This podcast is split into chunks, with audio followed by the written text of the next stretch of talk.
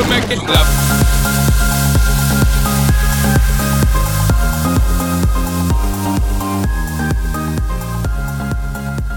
Bonjour chers auditeurs, nous sommes en compagnie aujourd'hui de Madame. Taillarda. Comment ça va? Mais très bien, très bien.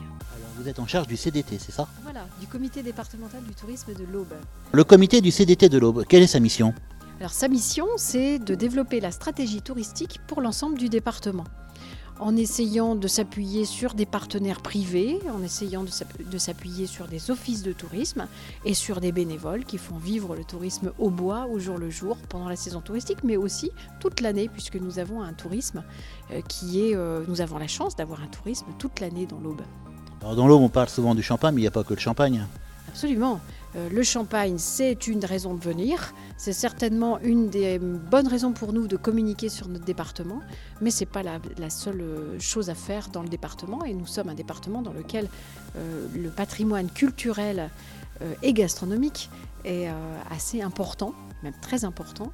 Et sur lequel nous pouvons nous appuyer pour être euh, presque différenciants, j'allais dire, par rapport à la Marne, par rapport à, euh, l'autre versant qu'on connaît plus euh, de manière plus commune de la Champagne, c'est-à-dire vraiment le côté luxueux et le côté grande maison, eh bien nous, nous avons l'histoire, nous avons des viticulteurs qui savent raconter vraiment tout le processus d'élaboration du champagne, toute l'histoire de leur champagne. Et ici, nous sommes au Cellier Saint-Pierre qui a voulu justement rendre hommage à tout cela. Et donc là j'ai vu vous êtes habillé euh, vraiment euh, chiquement, comme on dirait, avec une cape et tout ça. Alors pourquoi vous êtes habillé comme ça? Alors parce que j'ai la chance d'être chevalier de la Prunelle de Troyes. Euh, Qu'est-ce que c'est que chevalier de la Prunelle de Troyes C'est une confrérie. C'est une confrérie qui rend hommage à ce savoir-faire qui date de quasiment plus de 100 ans hein, euh, sur l'élaboration d'une liqueur particulièrement délicieuse et, euh, et qui permet de finir le repas euh, qui a certainement été initié au champagne et de le finir à la prunelle. Personnellement, je suis un grand amateur, ça a été visiblement reconnu. Alors là donc on peut dire qu'on est en compagnie aussi de Monsieur. Alors donc vous êtes le chef, vous. le chef de la confrérie de... On peut pas dire chef, on dit quoi? Le, le, le grand maître. Grand maître de la confrérie de, de la prunelle de Troyes. Alors c'est quoi la confrérie? On m'a dit c'était un groupement de personnes qui font la Oui. promotion de la prunelle, ça? En fait, qui font la promotion de la prunelle et qui aiment, euh, disons, euh, la, faire, la promotionner pour euh, la faire connaître en dehors du, dans le département et en dehors du département. Alors comment on fait pour rentrer dans votre confrérie? Bah, disons, euh, euh, on, on fait une sélection, si vous voulez, de gens qui sont vraiment euh, accros de cette prunelle et puis qui l'aiment et qui veulent qu'on la continue. Et un adoubement, il y a quelque chose C'est vraiment une cérémonie chevaleresque ou... C'est une, grande cérémonie avec, euh, disons, tout un processus, etc. C'est très in- intéressant et, et captivant que de voir euh, quand euh, il y a eu une intronisation, c'est quelque chose de très très important. Alors donc j'ai appris que la prunelle de Troyes, c'est vraiment typique à Troyes, quoi. On n'arrive pas à en trouver, euh, c'est vraiment Troyes.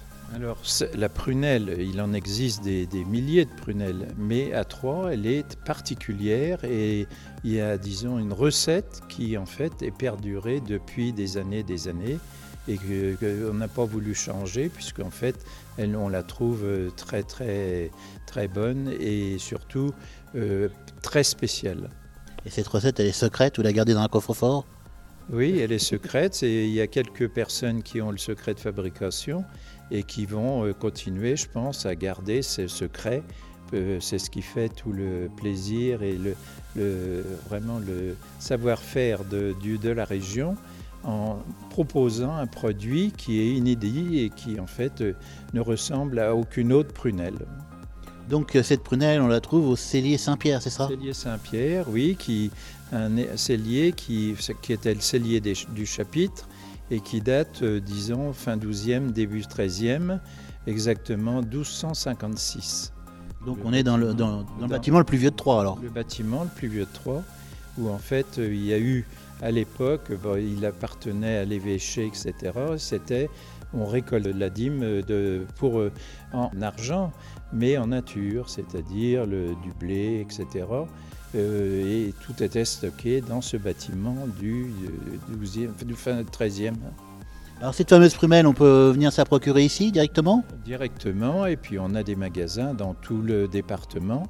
Mais euh, si vous voulez, euh, euh, il y, a- il après, euh, faut- comme c'est produit d'une façon très artisanale, c'est, euh, il faut quand même qu'on limite, si vous voulez, un petit peu les sorties, parce qu'on a- on sera, euh, on n'arrivera pas à produire euh, toute la, enfin, la demande. Vous avez beaucoup de demandes? Il Beaucoup de demandes, oui. Alors il faut qu'on calme un peu les, un petit peu les, la demande. Et bon, on y arrive. Après, si vous voulez, bon, ça demandera peut-être un jour à faire quelque chose d'un peu plus euh, technique et d'un peu plus, euh, plus important. quoi. Vu l'intéressement qu'on avait en train de, on était en train de parler de la prunelle de, de Troyes, et on a eu le, bah, le maître distillateur, c'est ça? Oui, tout à fait. Alors vous appelez comment? Alexandre Klunacher. Alors quel est votre rôle? Alors c'est vous qui avez le secret, qui faites la potion magique euh, pour avoir la bonne prunelle de Troyes. J'ai surtout euh, la fonction de, de continuer à produire la prunelle de Troyes avec en effet ce secret de fabrication, euh, mais qui est justement un secret qu'on préserve parce que c'est l'histoire de la ville de Troyes euh, d'avoir ce patrimoine gastronomique, Vous êtes le maître de la potion magique. si on veut bien. Alors donc on met combien de temps pour produire une bonne prunelle? On met deux mois à la produire, puis ensuite le vieillissement. Le vieillissement il se fait en fût? Il se fait en foudre, qui a, qui a, en foudre de chêne, qui a autrefois d'ailleurs contenu du cognac, et donc euh, qui va permettre justement de bien arrondir, euh, bien adoucir tous les ingrédients. Et combien de degrés fait Alors c'est une liqueur, c'est sucré, et cela titre 40 degrés, donc elle se boit fraîche en digestif. Et un peu, vous pouvez nous faire un peu découvrir le goût qu'elle a euh, particulier?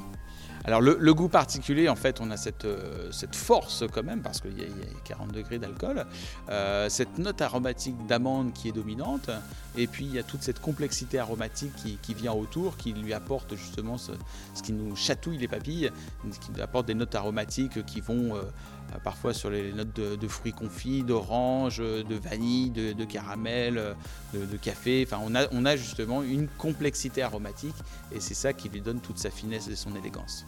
Et vous arrivez à trouver toujours la même constance au niveau de, de chaque année de production ou c'est un peu difficile?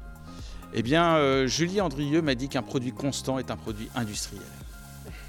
Donc ça veut dire, ça veut tout dire quoi. Ça veut dire qu'il y a quelques petites variations, c'est vrai, c'est vrai. Mais en tout cas, il y a toujours euh, cette finesse et cette élégance. Hum, après, euh, il faudra acheter beaucoup de bouteilles pour voir les variations. Bon, en tout cas, je vous remercie beaucoup. Merci également. Je remercie aussi Madame. Merci beaucoup. Puis bon, euh, le CDT, on peut le retrouver vos, comment dire, vos informations? www.aube-champagne.com D'accord. Et Monsieur, le grand maître, c'est ça? Oui, le grand maître, oui. Alors, vos informations, on peut les retrouver où? Le site euh, cellier-saint-pierre.fr et la page Facebook euh, du Cellier Saint-Pierre, enfin la prunelle de Troyes, en fait, Et qui est vraiment active. et qui est vraiment très active. Voilà, bah, je vous remercie beaucoup, messieurs dames.